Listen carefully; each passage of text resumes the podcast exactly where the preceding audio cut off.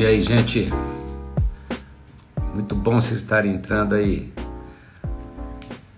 Hoje eu vou tratar de um assunto aí que, que eu fui muito questionado nesses dias. Muita gente perguntou, aí meu irmão de São Paulo também, pastor Jonatas. Muito bom você estar aí, viu, Jonatas? É, nós estamos. Esse, é, esse é um assunto que eu acho que interessa muito a gente, né? Sobre. Eu vou tratar sobre essa pandemia de profecias que tem surgido, né, essa dificuldade e, tudo aquilo que tem acontecido e se tem uma vacina para isso, né? Então, eu queria começar antes de eu, de eu entrar, se você depois quiser fazer uma pergunta, coloca lá onde tem a interrogação aí embaixo no seu celular.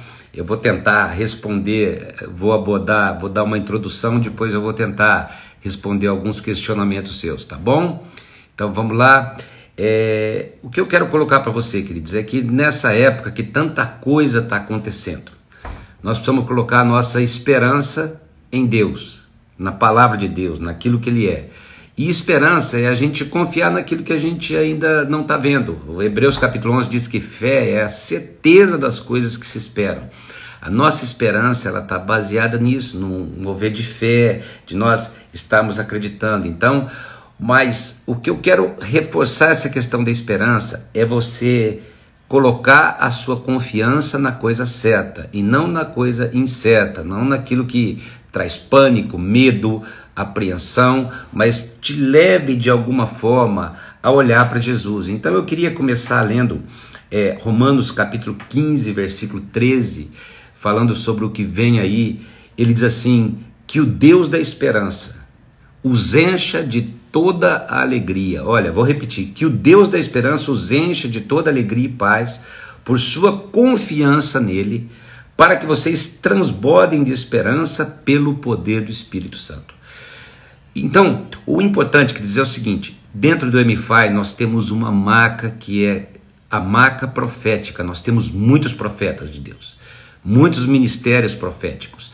Nós cremos em profecia, nós cremos no ministério profético, nós cremos que Deus tem levantado profetas nesses dias que vão levantar sua voz, vão abençoar pessoas. Nós cremos realmente que Deus está levantando essa voz profética que vai mudar as nações e que, que há uma voz para esse tempo que nós estamos vivendo, onde Deus vai agir, Deus vai atuar, Deus vai fazer e nós temos que estar abertos a essa voz profética.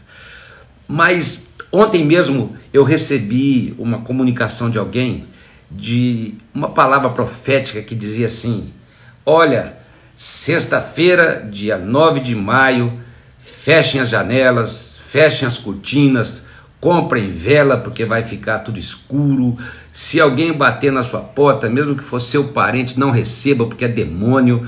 E a pessoa estava falando com tanta sinceridade, profetizando, falando sobre aquilo, né? E eu já tinha recebido isso há, uma, há uns 10 dias atrás, tinham me mandado, eu já tinha dado uma instrução para uma outra pessoa. E eu vi pessoas assim, pessoas apavoradas, porque diz: olha, pode ir para o supermercado, faça compra, você não vai sair de casa, se não me engano, era 9 ou 10 dias, eu não sei, eu não lembro exatamente o que dizia ali, mas havia uma ênfase no medo e em tudo aquilo que tem. E aí me surgiu a pergunta: o que, que você acha disso, Pastor Samuel? O que, que você acha de uma palavra profética como essa? O que, que você entende, né? Que em meio a essas vozes proféticas, né? Aquilo que Deus está falando e a, a, surgiu a pergunta também: como a gente pode levar uma mensagem de arrependimento, preparação, conserto, fidelidade, sem perder de vista a fé, sem perder de vista aquilo que nós temos pela frente? Então, deixa eu dar uma instrução para vocês, queridos. A ordem profética do Novo Testamento ela é um pouco diferente da ordem profética do Antigo Testamento. No Antigo Testamento, a ordem profética era essa: o profeta falava e era lei, era, era é, não estou falando na lei como, como se o Antigo Testamento fosse a lei, eu estou dizendo como se fosse a voz e pronto, uma única voz. Então você vê profetas andando nus e trazendo uma palavra, amarrando, você e eles traziam uma voz de julgamento, de, de apontando para o futuro, tratando de reinos, de nações, e ele era a voz única. Então o profeta era o vidente e ele falava. A ordem profética do Novo Testamento é um pouco diferente. Deus levanta profetas. Mas é importante, que nós temos o Espírito Santo atuando na igreja. Jesus, quando subiu, ele deixou o Espírito Santo. E ao deixar o Espírito Santo, a ordem profética do Novo Testamento não é de um ministério único, mas é de um ministério plural. É na pluralidade que existe a sabedoria e existe o conselho. É por isso que isso se estende para a igreja local, onde é importante haver um presbitério, onde haja um consenso entre ministérios, onde haja mais de uma voz, onde as pessoas possam conversar. E da mesma forma é o ministério profético. Mas aí alguém diz assim: ah, mas como vai segurar o Espírito Santo? O Espírito Santo não pode ser restringido. Se ele falou, tem que ser dito. A gente tem que ir para a palavra de Deus. 1 Tessalonicenses, capítulo 5, do versículo 19 ao versículo 21, a ênfase é essa: não extinguais, não extingais o Espírito Santo. Não desprezeis as profecias, ou seja, não desprezem aquilo que está sendo falado.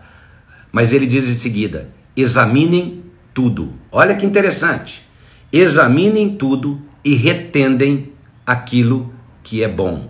Então, ao mesmo tempo que ele fala para nós não desprezarmos, e eu tenho certeza que quando uma pessoa diz que na sexta-feira tudo vai escurecer, tem que fechar a cortina, não atender ninguém, ela está falando numa sinceridade. Da mesma forma, eu tenho que olhar para a palavra de Deus e ver o que ela diz: examinem tudo e retendem aquilo que é bom.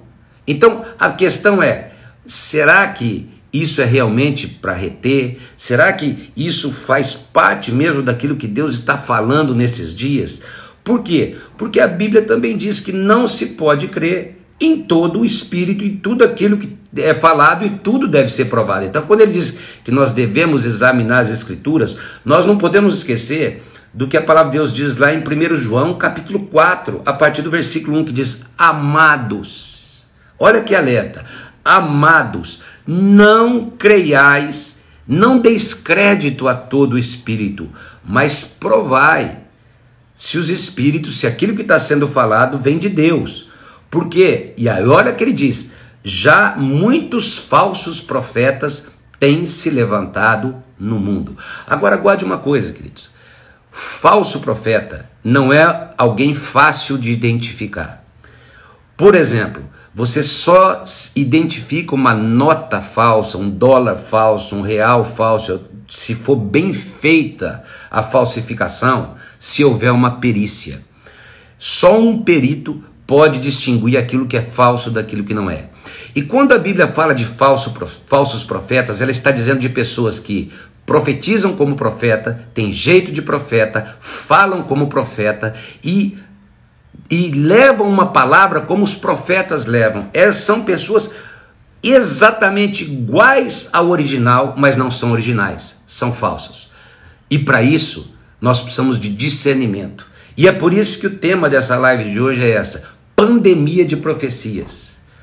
Tem uma vacina? Qual é a vacina, queridos? É a palavra de Deus. A Bíblia, a Bíblia sempre nos instrui a confrontar cada profecia com a palavra de Deus. E é por isso que ele diz: "Não creio em tudo". Olha o que diz 1 João capítulo 4. Provem se os espíritos são de Deus, porque muitos falsos profetas têm surgido, ou seja, gente que fala igualzinho profeta, tem jeito de profeta, é cara de profeta, voz de profeta, mas não é profeta, é falso. É igual você pegar um dólar falso e um dólar original. Só se houver perícia, discernimento na palavra, no Espírito Santo, para você poder entender isso. Por quê? Porque as profecias e o seu conteúdo devem ser julgados pela igreja e pela palavra. 1 Coríntios capítulo 14, a partir do versículo 29, a Bíblia diz assim a respeito de profetas, diz assim: "Falem dois ou três profetas, e os outros julguem". Olha, a ordem do Antigo Testamento é o profeta falava, era uma ordem. A ordem profética do Novo Testamento é diferente. Ele diz assim: falem dois ou três profetas, e os outros julguem, e os espíritos dos profetas estão sujeitos aos profetas. Ou seja, quando um profeta fala, ele tem que estar disposto a colocar a sua profecia debaixo de julgamento de outros profetas, debaixo de julgamento de outros homens de Deus, que à luz da palavra de Deus podem dizer: ó, oh, essa palavra deve ser dada. Não é o momento para falar isso. Essa palavra é importante. E aí ele diz assim: porque Deus não é Deus de confusão, mas é Deus de paz.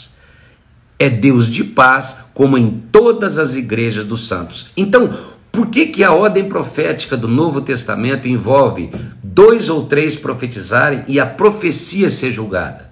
Porque ele diz: para que haja paz, porque Deus não é Deus de confusão. Então nós precisamos discernir. Por quê? Porque nos nossos dias, queridos, a gente tem que discernir até se o objetivo da, da profecia não é, não é servir um determinado propósito não é servir a um determinado pensamento ou determinada ideia de uma pessoa.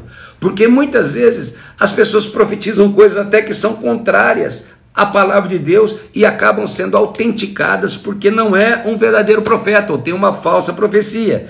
E onde eu encontro isso na Bíblia? Ezequiel capítulo 22, versículo 26 e versículo 28, que diz assim: Os seus sacerdotes violentam a palavra profanam as coisas santas e não fazem diferença entre o santo e o profano, nem discernem o puro do impuro. E os seus profetas têm feito para eles cobertura com argamassa não temperada, ou seja, a profecia tem que estar tá temperada, queridos. Profetizando vaidade, adivinhando-lhes mentira, dizendo: Assim diz o Senhor. Quanta gente está dizendo assim diz o Senhor? Não, foi Deus que me falou. Ó, eu estou falando. Se você quiser acreditar, muito bem, mas que Deus falou, falou. E olha o que ele diz aqui. Eles dizem assim diz o Senhor, sem que o Senhor tivesse falado com eles. A gente precisa entender isso, queridos. A profecia tem que ser julgada, é importante ela ser julgada, ela tem que ser olhada por esse prisma. Por quê? Porque como igreja, nós não somos dirigidos por profecia, nós somos dirigidos pela palavra de Deus. Nós não somos dirigidos por revelações proféticas, nós somos guiados pela palavra. Se a revelação profética, se a profecia estiver de acordo com a palavra, nós entendemos, julgamos e tratamos como uma palavra de Deus. Mas o que guia a igreja, o que guia as nossas vidas, não são as profecias, é a palavra de Deus. Ela é a nossa única regra de fé e prática. Por quê? Porque se uma profecia vem e ela não está totalmente de acordo com a palavra, nós vamos contestar a profecia de acordo com a palavra. Então, quando me mandaram esse vídeo falando assim, olha, fecha tudo, sexta-feira vai escurecer tudo, e aí o frio está chegando, fica pânico nas casas. Eu falei, olha, eu tenho certeza que não vai acontecer nada disso. E já já eu vou falar por que eu tenho certeza disso. E por que, que tem que aliviar o coração? Porque a gente tem que ir para a palavra de Deus, queridos.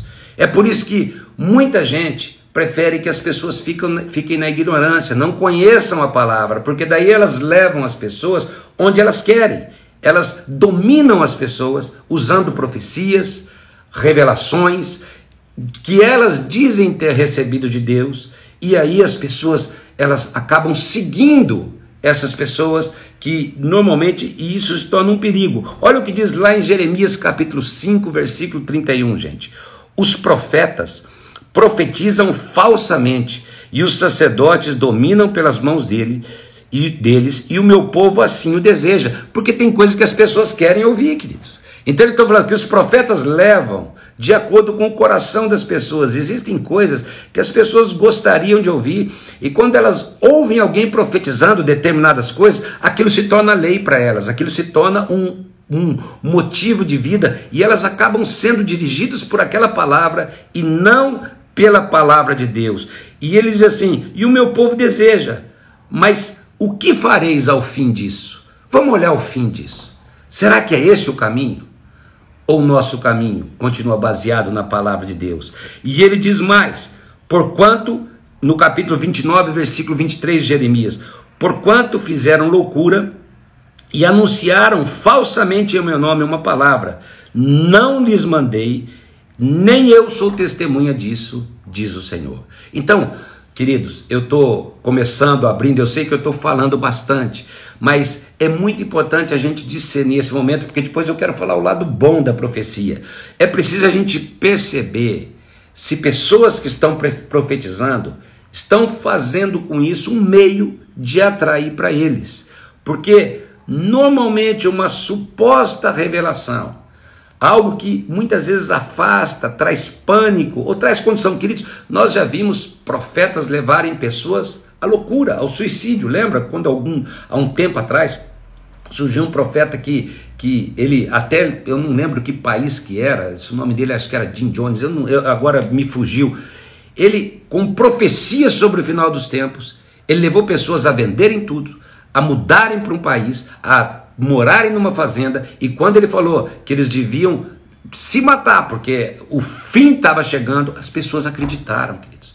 Eles manipularam, manipulam, alguns manipulam até financeiramente, profetizam para ganhar o coração das pessoas, para serem sustentados por isso. E a gente sempre tem que ficar atento a essas situações. Então, sempre é preciso discernir se aquele que está profetizando quer controlar a vida, as ações das pessoas, para manter as pessoas debaixo de um cabresto, de uma orientação através de revelações, profecias que tragam até um sustento para elas. E a gente, e, e isso está acontecendo muito. E eu quero, eu quero nessa primeira, nessa primeira introdução, lembrar do que o apóstolo Pedro diz lá em 1 Pedro capítulo 5, a partir do versículo 2, falando sobre nós, pastores, a nossa responsabilidade, a minha responsabilidade para vocês. É por isso que eu estou trazendo essa palavra, porque eu creio em profetas, eu creio em profecia, eu creio na palavra profética, eu creio que há uma voz profética sendo levantada nessa geração, mas ao mesmo tempo. Eu tenho que ir para a palavra de Deus. E a minha responsabilidade, a palavra de Deus diz lá em 1 Pedro capítulo 5, que diz assim: apacentai o rebanho de Deus que está entre vós tendo cuidado dele. Tudo que eu estou falando para você nessa manhã é porque eu tenho cuidado sobre a tua vida. Não por força, mas voluntariamente. Nem por torpe ganância, mas de ânimo pronto. Nem tendo como domínio sobre a herança de Deus, mas servindo de exemplo ao rebanho. É isso que nós queremos ser, um exemplo para vocês. E quando aparecer o sumo pastor, alcançareis a incorruptível coroa da glória. É para isso que nós estamos aqui, é para isso que nós estamos caminhando, queridos, para que a gente possa chegar onde Jesus quer que nós cheguemos. E nós precisamos estar muito atentos com todas essas vozes que têm surgindo. Então, sobre profecias, guarde isso. Profecias vazias normalmente geram decepção com o tempo. Profecias genéricas eu fui criado, tem muita gente aqui que não tem 20 anos, nós estamos em 2020, mas eu lembro que à medida que eu fui crescendo, existia uma profecia que dizia assim: a mil chegarás, mas de dois mil não passarás. E muita gente acreditava que o fim do mundo ia chegar no ano 2000. E nós já estamos no ano de 2020. Depois veio gente profetizando sobre alinhamento de planetas. E isso por volta de 2010, 2011, 2012, ia ter uma escuridão na Terra, os planetas iam se alinhar e ia acabar tudo. Passou o tempo e não aconteceu nada. Pessoas profetizaram sobre a lua de sangue e passou o tempo e não aconteceu nada. Então, eu tenho certeza, vai chegar sexta-feira agora, vai passar o tempo não vai acontecer nada. E pessoas que acreditaram naquilo que não está completamente de acordo com a palavra de Deus acabam decepcionadas. Por quê? Porque profecias vazias, que não estão baseadas na palavra de Deus, elas normalmente geram decepção ao coração. Até o Eccles está falando, dizendo, ó, no bug do milênio ia acabar o mundo. E nós já tivemos o bug do milênio não acabou o mundo, não acabou com os computadores. Eu lembro que teve gente que desligou o computador porque não podia passar, tinha que fazer. E as pessoas estavam com medo do ano 2000. E nós já estamos no ano 2020, queridos. E as pessoas com medo. E quantas profecias nesses dias, genéricas, falando coisas, sabe? Agora, guarda isso. Isso não é de hoje. Sempre que crises mundiais acontecem, há profecias são liberadas. Isso sempre aconteceu ao, redor, ao longo da história, queridos. Sempre se levantaram profetas do Apocalipse, principalmente na virada de cada século. Isso, se você é só você ler, eu não preciso ficar tratando sobre isso, sabe? Mas são profecias de pessoas sinceras muitas vezes, mas baseadas e fundamentadas em interpretações equivocadas. E normalmente elas são alarmistas. Elas querem trazer alarme, elas querem trazer pânico ao coração e acabam prejudicando muita gente. Por quê? Porque elas normalmente atraem aqueles que não conhecem profundamente a palavra de Deus. Normalmente elas são atrativas ou as pessoas acabam acreditando, porque como elas não têm um conhecimento profundo, o que que fazem? Olha aí, olha o que estão falando, olha o que vai acontecer, não tem jeito, olha, a pessoa falou em nome de Deus. E aí, queridos, ela acaba atraindo, porque profecia foi feita, ela, ela atrai demais, queridos, demais, demais, demais. E Paulo está dizendo que tudo, guarda isso, queridos, quando você vai para a Bíblia, tudo que conduz ao alarme, ao desespero é problema. Deixa eu ler um texto aqui para vocês e agora eu tô começando a live para valer, tá bom, queridos? Guarda isso. Olha o que o apóstolo Paulo diz em 2 Tessalonicenses, capítulo 2, a respeito de tempos como esse, onde as pessoas creem que são tempos do fim. Ele diz assim: "Agora, irmãos, vamos esclarecer algumas coisas a respeito dos últimos tempos, da vinda do Senhor, daquilo que vai acontecer pela frente." Vamos guardar, olha o que o apóstolo Paulo diz, olha que lindo, queridos. Não se deixem abalar, olha aí, não se deixem abalar, nem assustar tão facilmente por aqueles que dizem que o dia já começou. Agora, o apóstolo Paulo é maravilhoso, porque agora ele vai mais fundo, ele bate mais forte. E olha o que ele diz, queridos: não acreditem neles, mesmo que afirmem terem recebido uma visão espiritual. Eu estou lendo a Bíblia, queridos. E o que nós mais ouvimos é a pessoa dizer: Deus falou comigo. E aí, nessa profecia que está falando que sexta-feira vai acabar tudo, que é para fechar a janela, uma pessoa falou assim: é porque está faltando doutrina. Se deixasse mais um pouquinho, ela ia falar da saia, da, da, do cabelo. Por quê? Porque na realidade aquilo ali traz uma conotação de pessoas que têm um legalismo no coração. E aí o apóstolo Paulo diz: não acreditem neles, mesmo que afirmem ter recebido uma visão espiritual, uma revelação ou uma carta supostamente enviada por nós. Olha, o apóstolo, o apóstolo Paulo está dizendo: podem até estar falando em nosso nome. Não acreditem.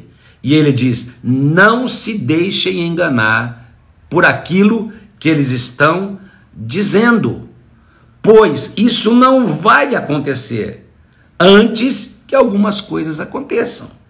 Então, o que a gente precisa entender, queridos, é que a palavra de Deus é o que baliza os nossos corações não são profecias.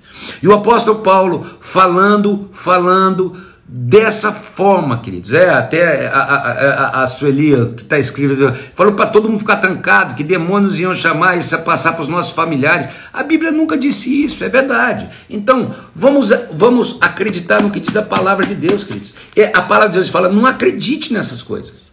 Não traga para a sua vida essas coisas. Por quê? Porque mesmo se falarem em nosso nome, em nosso nome, não significa que seja Deus falando, porque tem que conferir com a palavra de Deus. E ele diz assim: "Não se lembrem de tudo que eu já ensinei para vocês, pois essa perversidade já está operando secretamente, permanecerá em segredo até que se afaste aquele que o detém. Então será revelado.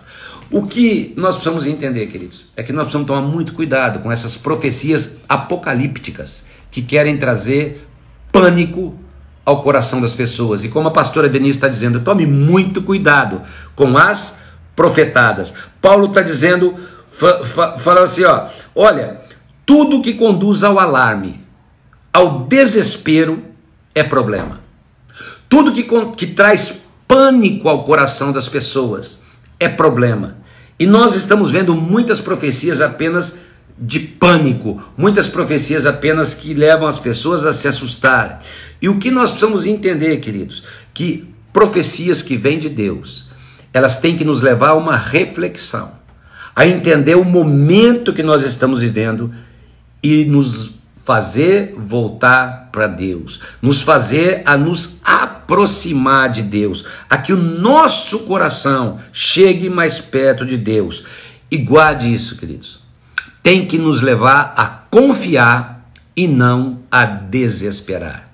Tudo aquilo que traz desespero é problema, queridos. Porque Deus não é Deus de confusão, Ele é Deus de paz, falando sobre profecias. Então, o que eu quero dizer de tudo isso que eu tenho visto, de tudo isso que tem acontecido, tá faltando, tá faltando equilíbrio, queridos.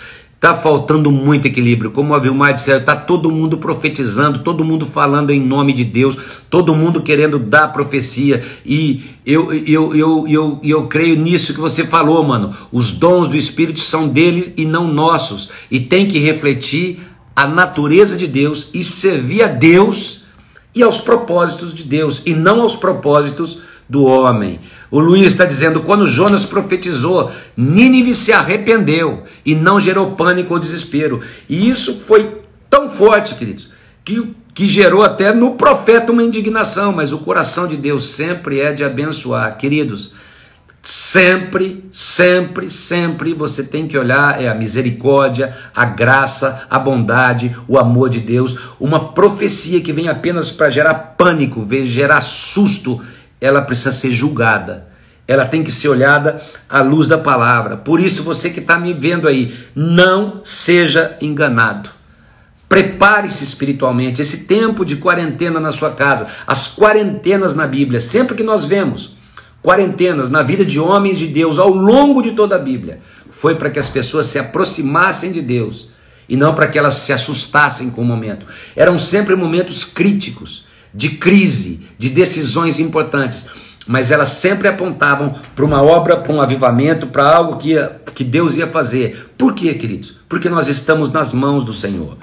E eu quero te propor e eu quero te propor, antes de eu, de eu entrar aqui, olhar né, aquilo que tem, mas eu acho que está tá sendo muito interessante aquilo que nós estamos conversando. Não deixe de viver a vida diária em função de uma proposta apocalíptica. Já imaginou? Vem essa proposta. Fecha tudo, compra a vela, vai para dentro de casa, não receba ninguém. E aí a pessoa deixa de viver. Não deixe de viver sua vida diária em função de uma palavra apocalíptica.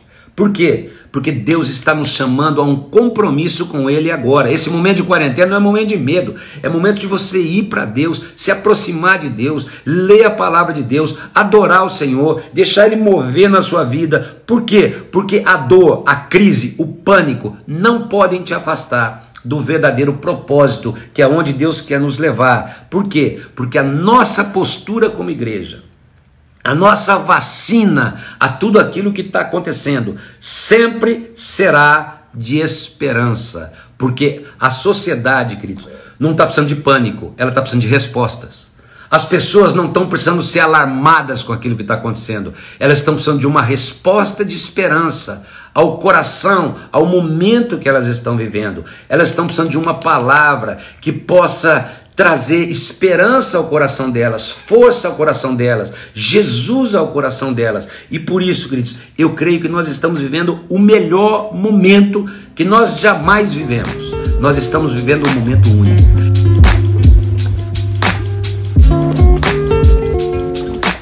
Então, nessa meia hora, eu falei sobre o negativo. Agora, eu quero falar pelo, e algo positivo, queridos, e algo que nós precisamos ter, já que eu falei de esperança. E aqui vem uma, uma pergunta que eu recebi.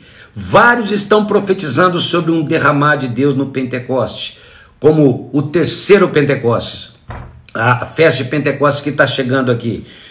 Muitos profetas têm falado sobre isso, sobre uma terceira onda de avivamento, o papel do Brasil que será uma nação líder em missões e avivamento. O que o Senhor pensa que devemos fazer para nos preparar para quando esse tempo surgir, estamos aptos a ele?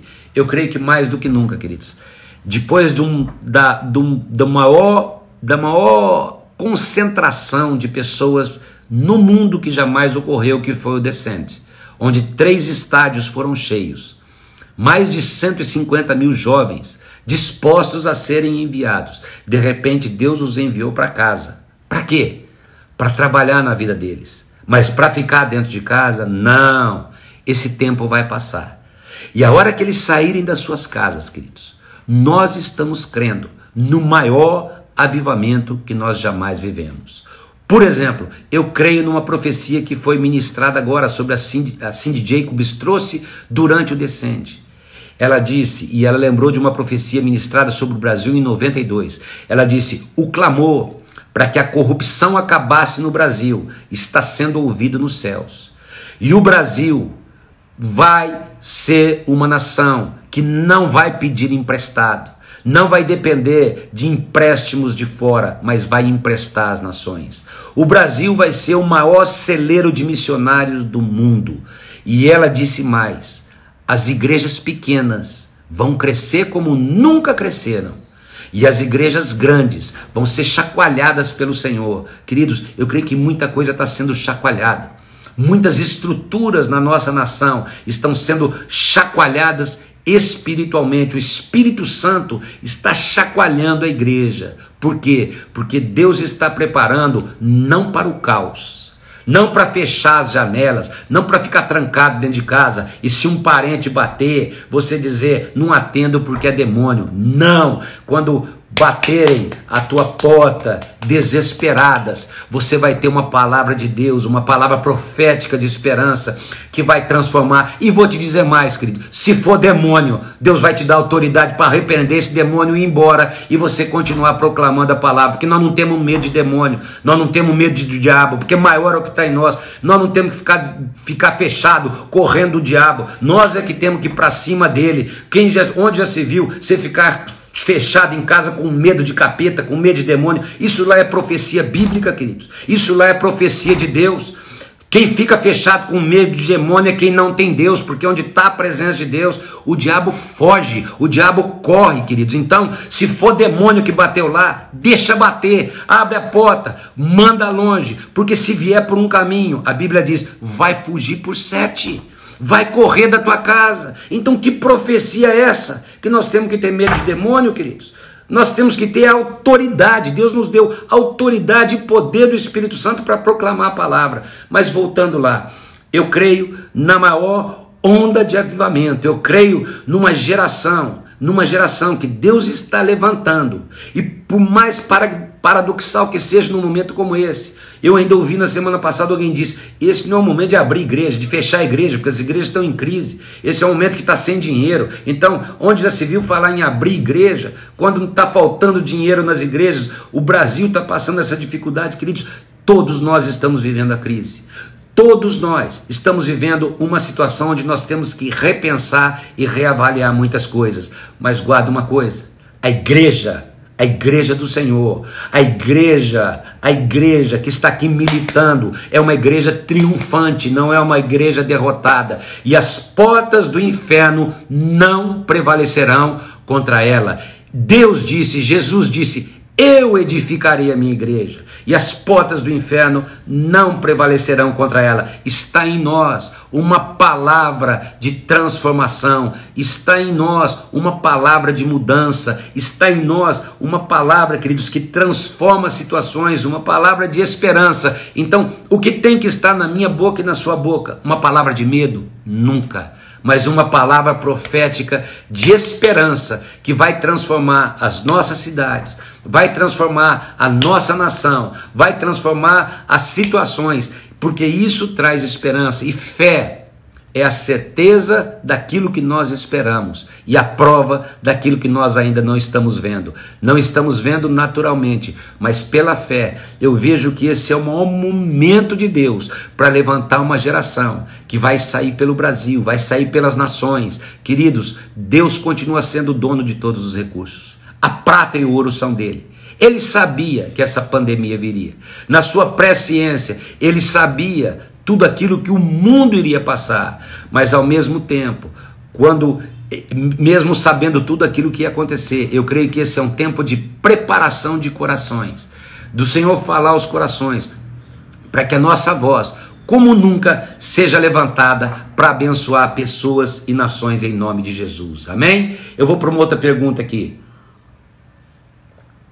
Quando profecias sobre pandemia, desastres naturais, como as tempestades em Belo Horizonte, vulcões e erupção, pragas, etc., normalmente tem duas vertentes claras e meio polarizadas. Os que acham que é juízo de Deus e veem como um presságio do fim e o princípio da dor, das dores, e aqueles que negam o juízo e tratam como se Deus fosse só graça e isso fosse um ataque unilateral do inimigo ou algo normal da natureza. Como ter equilíbrio nesse tempo de extremos e sermos bíblicos? Novamente, nos voltando à palavra de Deus. É por isso que na época de maior dificuldade, em Joel capítulo 2, onde os gafanhotos tinham destruído tudo, a primeira coisa que ele diz é: chorem os sacerdotes. Eu creio que Deus está chacoalhando os púlpitos dessa nação. Deus está chacoalhando os ministérios. Deus está chacoalhando aqueles que sempre estiveram à frente e está dizendo: sacerdotes, chegou a hora de chorar e clamar, como eu tenho dirigido a vida de vocês. Chegou a hora dos sacerdotes líderes na casa de Deus, pastores, verdadeiros profetas, em primeiro lugar, colocar o seu coração e chorar, dizendo: Senhor, aviva a tua obra, muda a nossa nação. E olha, queridos, Joel estava falando sobre tempos como os nossos, tempos do fim. Deus estava falando de um tempo como esse que nós estamos vivendo. Ele diz: chorem sacerdotes diante do pórtico do altar e clamem, Deus sara a nossa terra, Deus muda a nossa nação, mas ele não convoca apenas os sacerdotes. De repente ele diz: chamem desde aqueles que mamam até os mais idosos, para que também se coloquem na presença do Senhor. Eu creio que esse período de quarentena, que as, tudo, esse período tão difícil que as nações estão vivendo, onde nós estamos ouvindo agora que o Rio de Janeiro deve entrar em lockdown, é, Ceará, Pará, Sabe, queridos, períodos de grande desestabiliza desestabilização emocional, natural. Eu creio que Deus está levantando o seu povo, a sua igreja, para se colocar em choro, em pranto, mas não o choro. Ai, Deus, não aguento mais essa situação. Ai, Deus, olha o que eu estou passando, o senhor não está vendo a miséria. Não, não, não, não. É o choro bom. É o choro que diz: Senhor, Senhor, que dessa situação surja um avivamento, que dessa situação os corações sejam trabalhados e moldados pela tua presença, Senhor. Que a tua igreja entenda esse momento, para que não viva uma desgraça, mas seja cheia de esperança. É por isso que Zacarias diz: Voltem à fortaleza, ó presos de esperança, porque eu vos restituirei em dobro, queridos. Quando a igreja vai presa de esperança, é prisioneira dessa esperança, queridos. A palavra de Deus é: vai haver restituição. Então, como profeta de Deus, eu creio que o Senhor está preparando o tempo da maior restituição que nós jamais vivemos, o tempo da maior transformação que nós jamais vivemos. É o lamento, como Ecles diz, que conduz à presença, que traz esperança, que traz força, que traz graça, que transforma situações. Querido, deixa Deus trabalhar a sua vida. Então, em vez de ter aquele choro ruim, tenha o choro bom que transforma. E esse equilíbrio só acontece, queridos, quando a palavra de Deus habita ricamente nos nossos corações. Quando a palavra de Deus nos conduz, nos fortalece, nos abençoa, nos guia, é essa palavra que nós devemos viver todos os dias. E aí veio outra pergunta: em meio a tantas prof... vozes proféticas e tanto conteúdo jorrando na net. Como termos equilíbrio? Sempre palavra de Deus. Conferiu com a palavra, você vai ter equilíbrio. Não conferiu com a palavra, não vai ter equilíbrio. Então, olha para a palavra. Outra pergunta. O que, o que o Senhor espera pra, para a igreja pós-pandemia? Eu espero o melhor tempo que nós jamais vivemos. É por isso que nós colocamos o título da live, né? Até foi o TJ que me sugeriu. É, Pandemia de profecias, temos uma vacina? Qual é a vacina, queridos? Jesus. a graça de Deus, a presença de Deus, a esperança que há em Deus. Queridos, nós temos a melhor vacina que é o Evangelho da graça, é o Evangelho da transformação. Nós temos a maior vacina contra o vírus da morte, que é Jesus Cristo e o seu sacrifício pelas nossas vidas. Leve Jesus para as pessoas, fale de Jesus. Eu creio que ao sairmos desse período, o Senhor está nos preparando para que a nossa voz seja mais forte do que nunca. Ou seja, você e eu temos a vacina para transformação, não apenas da nossa cidade, mas para transformação da nossa nação e da nossa terra, em nome de Jesus. O que o nosso papel profético tem a ver com o nosso posicionamento político nesse tempo? Tem como associar as duas coisas? Queridos, quem me conhece sabe. Eu, eu, eu, eu vou trazer um momento atual. Por exemplo, em muitas cidades no Brasil, o número não está decrescendo, o número de infectados está, está crescendo. Então, quando você ouve, ó, fique em casa, fique em casa. Tem momentos que a gente tem que entender. E agora, qual é o problema? Tem gente que fala, fique em casa, parece que está indo contra o presidente. Tem gente que fala, sai de casa, parece que está indo contra um outro movimento. E aí cria essa situação. Por quê? Porque nós não somos políticos, nós somos proféticos. Guarde isso. Nós somos proféticos. É por isso que quando alguém me perguntou, pastor, e aí, direita ou esquerda? Eu votei no presidente atual, mas eu quero dizer uma coisa, queridos. O que me conduz é a palavra de Deus. Se as, as ações de quem está lá condizerem com a palavra, é isso aí. Condiz com a palavra. Se estiverem em desacordo com a palavra, eu vou dizer, não concordo. Por quê? Porque nós não defendemos pessoas, nós defendemos princípios. Nós defendemos a palavra de Deus. Nós defendemos um projeto estabelecido na palavra de Deus. Por isso que a palavra é a base de tudo. É por isso que eu lamento, queridos, quando meninos espirituais que nem têm vivência na palavra de Deus vêm contestar a palavra. Começou com um, mas já tem dois, três, quatro falando contra. Eu tenho dó deles, porque se eles não se voltarem à palavra, olha, a palavra diz que ela vem, pá, arrebenta como um martelo que esmiuça a penha, que esmiuça a maior rocha.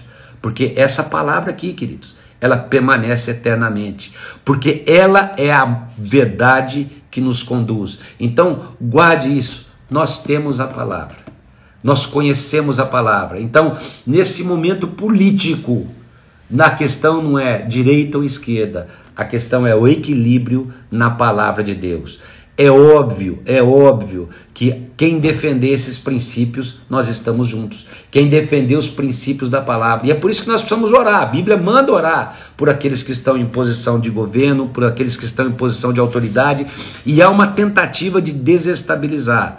Mas o nosso papel é profético e não político. Nós somos profetas nesta geração, né? Então, eu creio, eu creio que nós precisamos estar com o nosso coração atento a isso, com o nosso coração aberto a isso, porque é o que Deus quer falar aos nossos corações nesses dias, né? O nosso estilo de vida tem que ser de acordo com a palavra de Deus. Deixa eu ver aqui que tem mais algumas perguntas chegando, só um minutinho.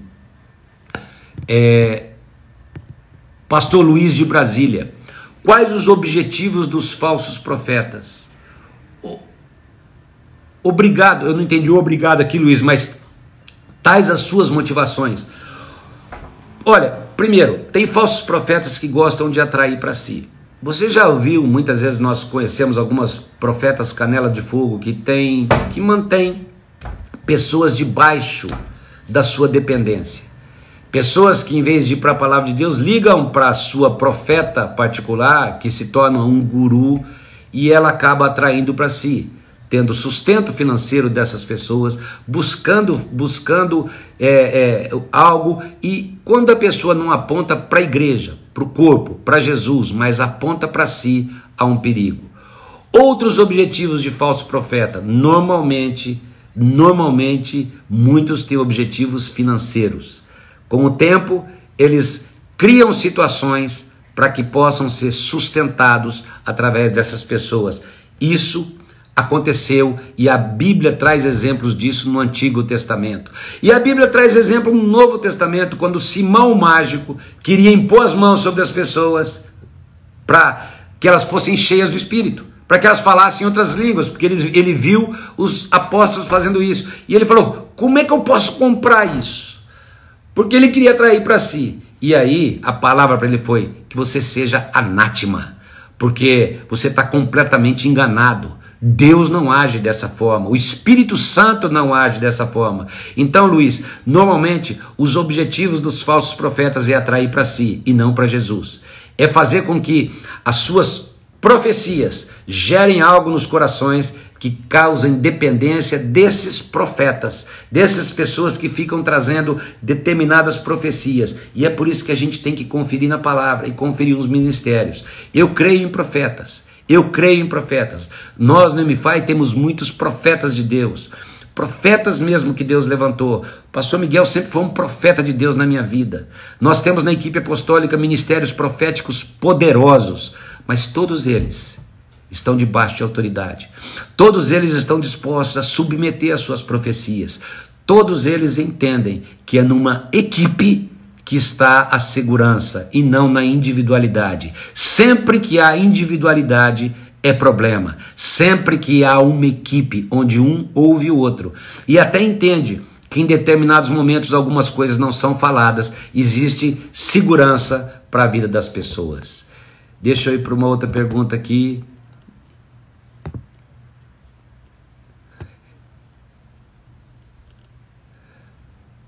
Pastor, é o momento de intensificar mais o jejum coletivo e individuais? Sim, sim.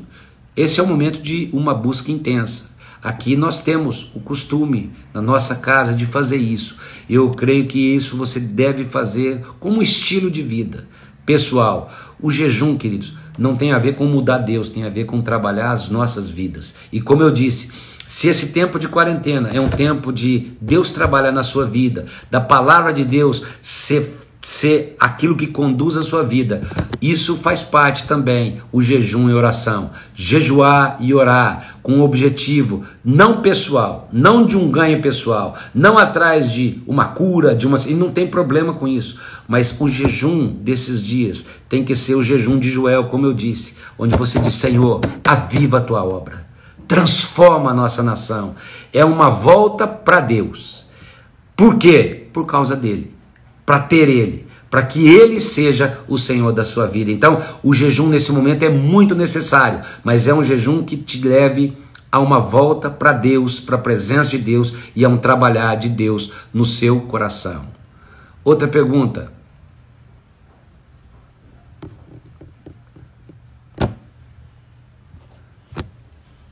Pastor Pinta, Pastor Leandro, Pastor, como lidar com esse momento? Arrependimento, pois o fim está próximo. Ah, Pinta, sua pergunta não continuou aqui, ela, ela foi muito grande para a coisa, eu não estou não, não entendendo aqui, tá bom? Ela não saiu aqui toda. É...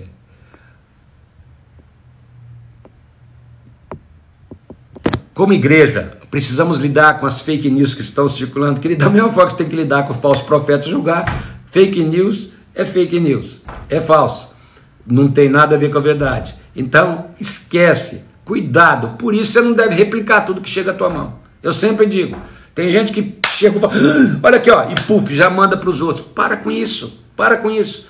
Se a profecia tem que ser checada, toda notícia que chega também tem que ser checada. Então, tira fora isso da sua vida, tá bom? E, e, e, e não faça esse determinado tipo de coisa, não. Vamos lá.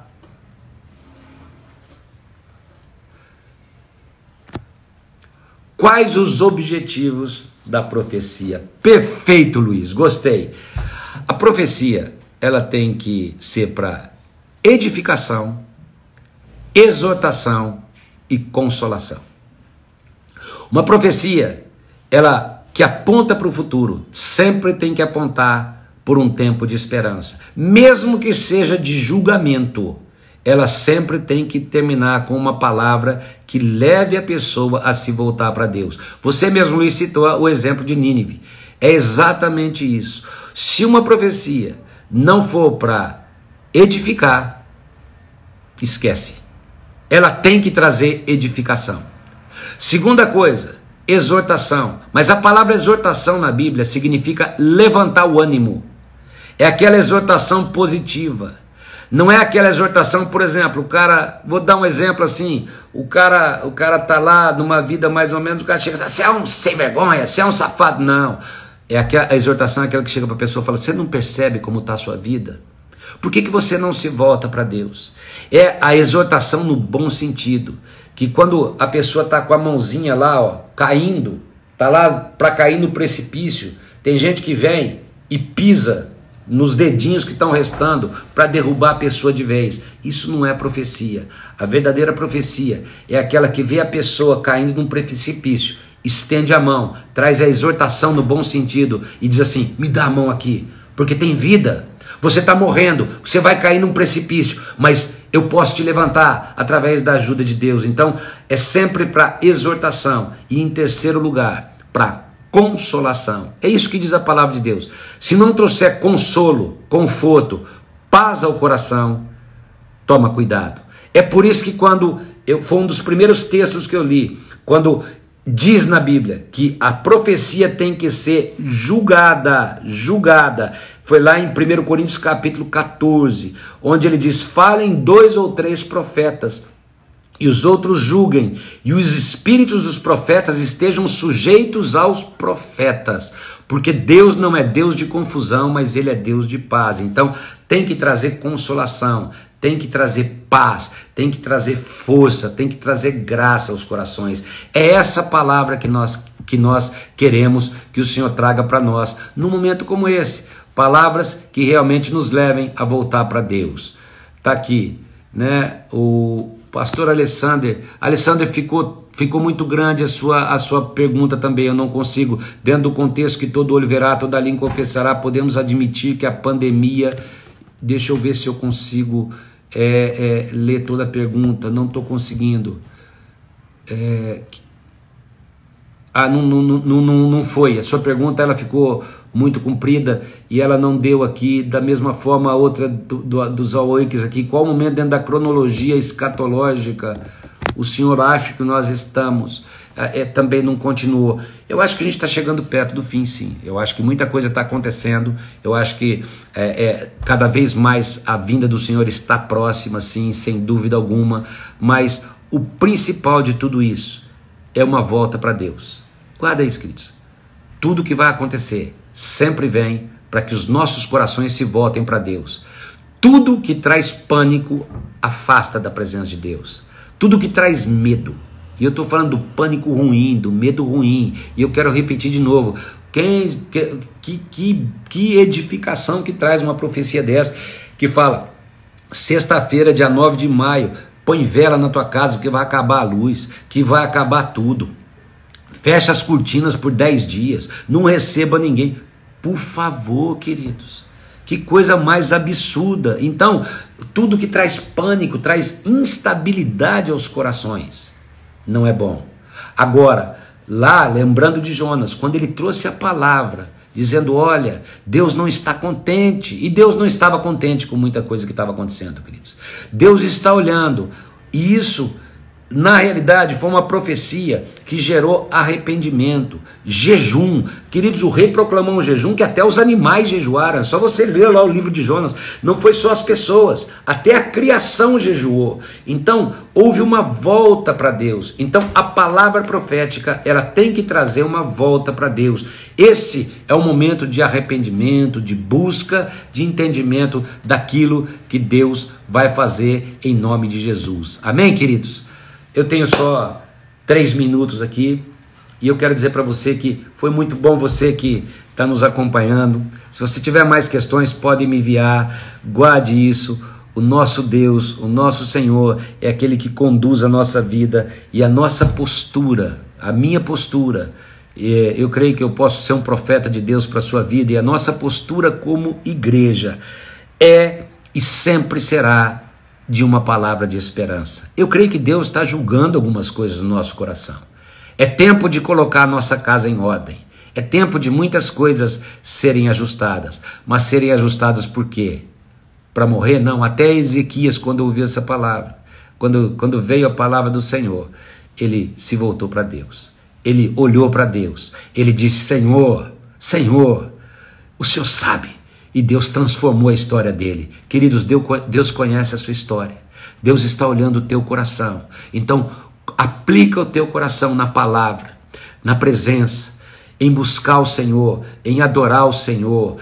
Conheça a palavra de Deus, porque o que nos liberta é a palavra. E confira tudo de acordo com a palavra de Deus.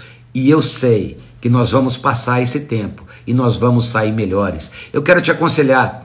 Ouça a profecia, porque essa é uma profecia de Deus, que a Cindy Jacobs trouxe agora no Descende já online. Ela mandou lá dos Estados Unidos. Assista essa profecia e você vai ver o que Deus tem reservado para o Brasil. Não é catástrofe, não é desgraça, é bênção, é uma geração indo às nações, é a nossa nação sendo transformada. Eu creio que está em nós essa palavra de mudança essa palavra de esperança e todos vocês que estão me vendo aí agora, para nossa igreja em Aracatuba e para sua igreja na sua cidade. Prepare-se para o melhor tempo que vocês jamais viveram. Eu creio que nós vamos voltar ainda mais fortes. Hoje eu ainda comentei com os pastores do nosso Minuto Jornada, né, que fala de pessoas olhando para um tempo antigo, mas celebrando o novo e aquilo que Deus ia trazer no, no tempo presente. E quando essa palavra foi liberada, né, houve muita alegria, houve muito júbilo, e eu creio que nós vamos viver um tempo de celebração tremendo. Eu quero agradecer a todos os pastores também que estão conectados, né? Débora lá de Campinas, agora se eu não cumprimentei, né? Abençoa a vida de vocês, todos os pastores, já falei com o Cacá, Jonatas, pastores que estão aí conectados, falei do Wilson, querido, já falei do Wilson no começo da, da palavra, Wilson, Deus abençoe a todos vocês, obrigado, vocês estão conosco, Eclis, todos vocês que estavam conosco aí, que Deus abençoe sua vida. Pai, eu quero declarar agora, eu quero profetizar descanso e esperança a cada coração desses que estão nos vendo abençoa cada igreja, abençoa cada pastor. Senhor, está em nós uma palavra de esperança para esse tempo, Pai. Antes de alarmarmos, que nós estejamos em Ti, entendendo que o Senhor nos chamou para um tempo como esse, para sermos proféticos num tempo como esse. Abençoa cada igreja, cada cidade, cada pastor que esteve aí conectado, mas cada vida também. Eu quero declarar as tuas mãos em nome de Jesus. Tenha esperança, querido. Fiquem na presença de Deus. Pessoal de Mauriti, Deus abençoe vocês também. Amo a vida de vocês, de cada um que está aí. Deus abençoe e que a graça do Senhor, que o amor do Senhor, mas principalmente a esperança esteja no teu coração.